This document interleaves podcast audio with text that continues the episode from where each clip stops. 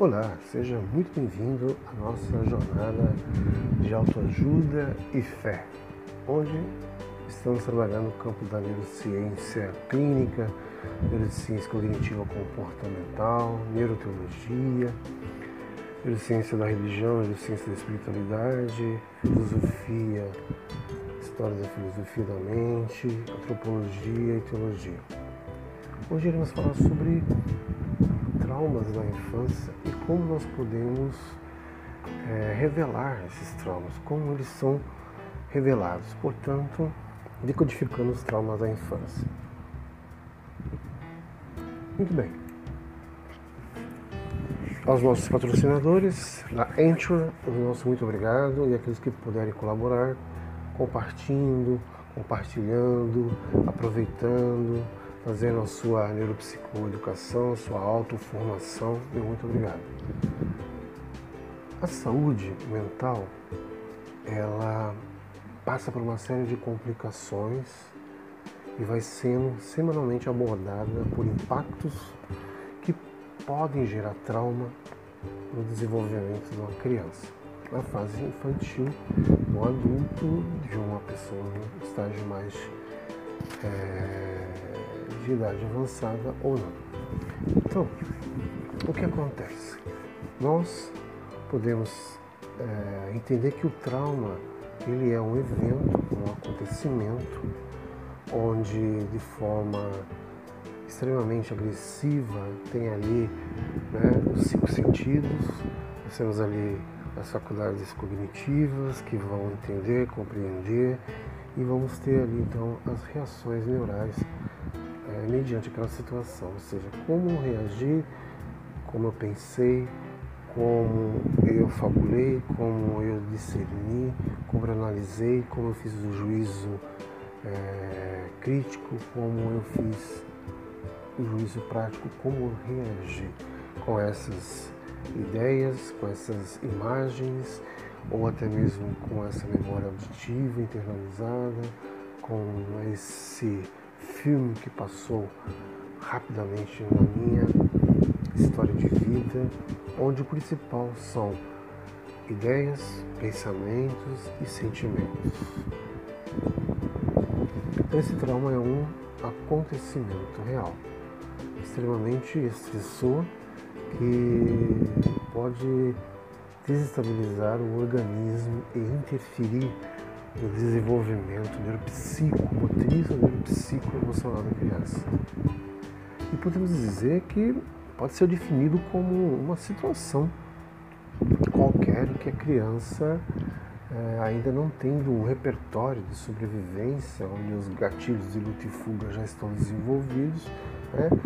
aquela criança em que traz né, no universo mental dela ameaças ou lhe tira o equilíbrio neurobioquímico né, de sobrevivência. Então isso tudo sem que uma pessoa esteja do lado, sem que essa pessoa a proteja ou neutralize esses efeitos neuroquímicos, gerando então aí uma fobia, gerando então aí uma luta e fuga, né, desencadeando então esses eventos que são considerados tóxicos como por exemplo a violência de todas as formas, na família ou urbana.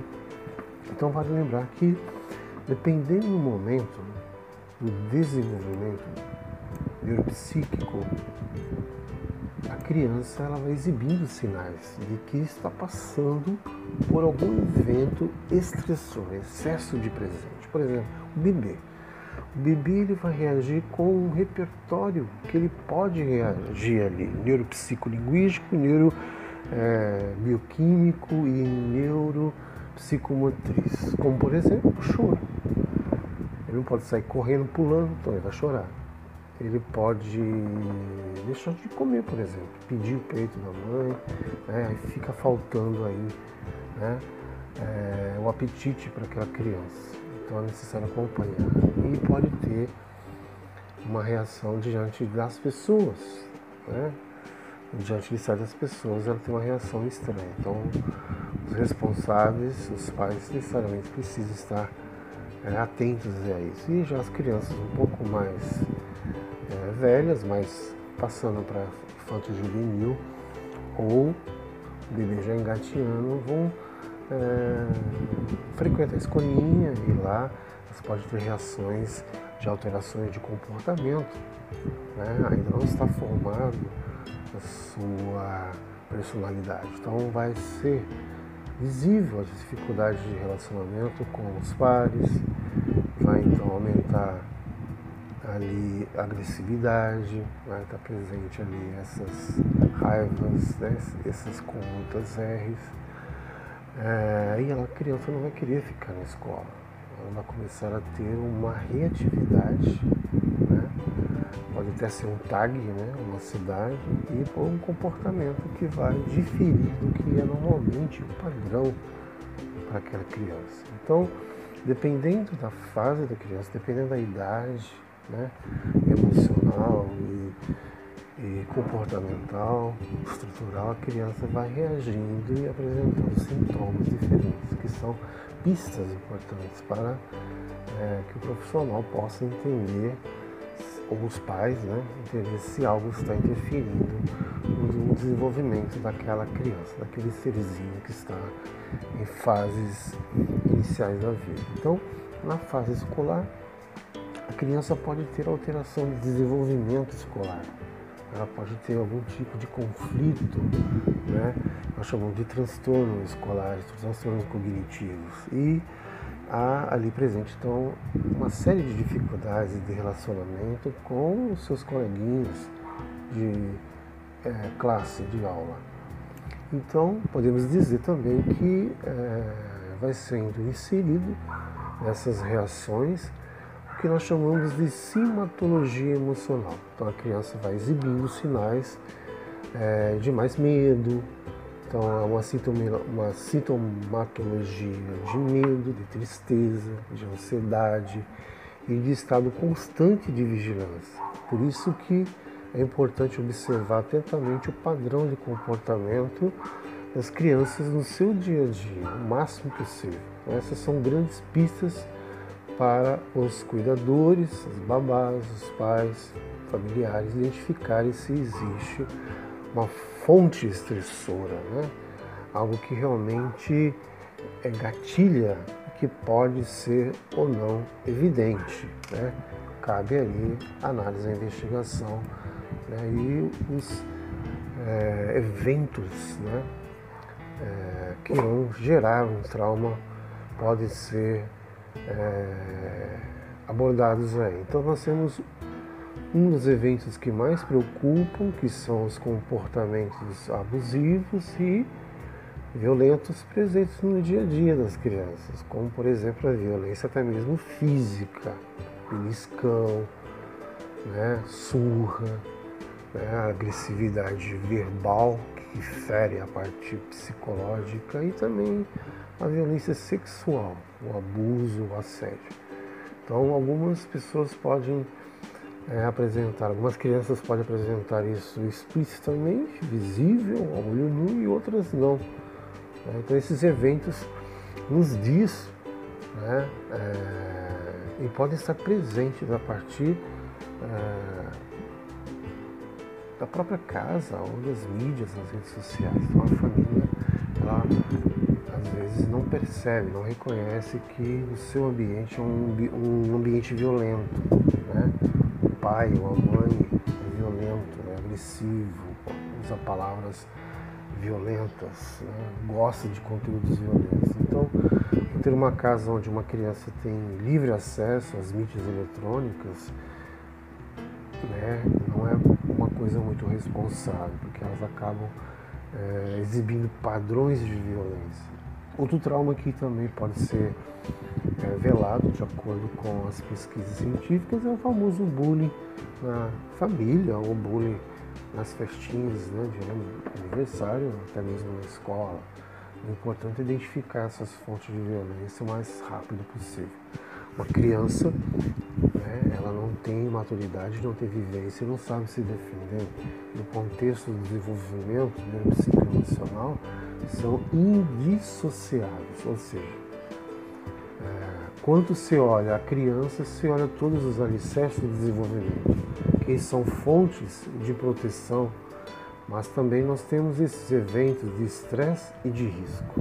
O fato de uma criança ser criada pelo pai e pela mãe, ou de estar na escola ou creche, não assegura o desenvolvimento de qualidade neurobioquímica, comportamental e neuropsicossocial. Por isso é preciso estar atento a isso que é bastante sistêmico e que envolve a todos, né, os seus várias facetas e níveis neurológicos, neuropsicoemocional. Então, tudo que está sendo envolvido no ambiente da criança, família, amigo, escola, etc. Então, tudo isso vai reconfigurar né, como evento é, traumático. E isso é, se consegue né, é, transformando com imensos impactos negativos de risco. Então, transformar essa criança ou esse adulto, essa pessoa já de certa idade, é transformar para um processo de resiliência. Né? Toda a ressignificação é, a nível neuropopulacional está naquilo que convidamos a participar do projeto de saúde sem complicações. Né? Teremos que tirar as dúvidas, teremos que fazer com que a saúde esteja a caminho de sugestões mais nocivas, né? produzindo então aí não a loucura de viver com estresse, com ansiedade e depressão, mas é, reproduzir tudo aquilo que nós necessitamos para uma qualidade de vida onde os traumas da infância é, que podem ser velados dentro do ambiente familiar e às vezes não é percebido nem no seu contexto familiar. Então, o primeiro nível neurológico da criança dentro da família, é necessário investigar se os traumas da infância não estão ali no primeiro nível neurológico, que são esses eventos considerados tóxicos, como por exemplo a violência dentro da própria família, seja violência ao ouvir e ver coisas, seja violência de relacionamento interpessoal, seja violência como aquele agressor que desestabiliza né, o sistema de equilíbrio do ambiente, onde o organismo e a interface da existência da criança é praticamente aí colocado no subdesenvolvimento, numa desqualificação e a ameaça né, vai tirando o equilíbrio, a saúde neuropsicobioquímica da criança. Então, ficar atento aos eventos que são considerados tóxicos, ficar atentos às fisiologias e aquilo que vem sendo apresentado como um ambiente ou uma relação interpessoal que desenvolve uma desqualificação, uma desestruturação familiar, colocando então aí a qualidade de vida em risco e saindo do normalmente padronizado que é a reatividade e o comportamento social que leva a pessoa a frequentar e ter uma vida social com qualidade. Essa é a grande experiência, essa é a grande vivência, essa é a nossa grande consideração por tentar ver crianças e no seu contexto de desenvolvimento indo indissociativos. Né? A criança ela precisa dos alicerces básicos do desenvolvimento, precisa de alimentação, precisa da proteção daquelas pessoas que têm que apresentar para elas não estresse e risco de vida, mas sim o carinho, a atenção, o desenvolvimento, a solitude, a generosidade e o afeto, o sistema de ambiente estruturado e bastante confiável. Grande abraço, essa é a nossa jornada de autoajuda e fé. Nossa jornada onde a Anchor está nos patrocinando e nos ajudando a desenvolver esse trabalho. A todos aqueles que necessitam baixar o aplicativo, todos aqueles que precisam utilizar para gravar, para fazer o seu playlist, faça de bom grado, porque o nível de qualificação, nível de apresentação, distribuição de marketing digital da Inquiry é a melhor forma possível, não só distribuída pela Spotify, quanto as outras vias de distribuição de marketing digital. Bem-vindo a esse meu podcast e bem-vindo à plataforma digital desse podcast que é a Anchor, nosso patrocinador, nosso aliado nessa busca da participação do saudável sem complicações. Um grande abraço e até o próximo podcast.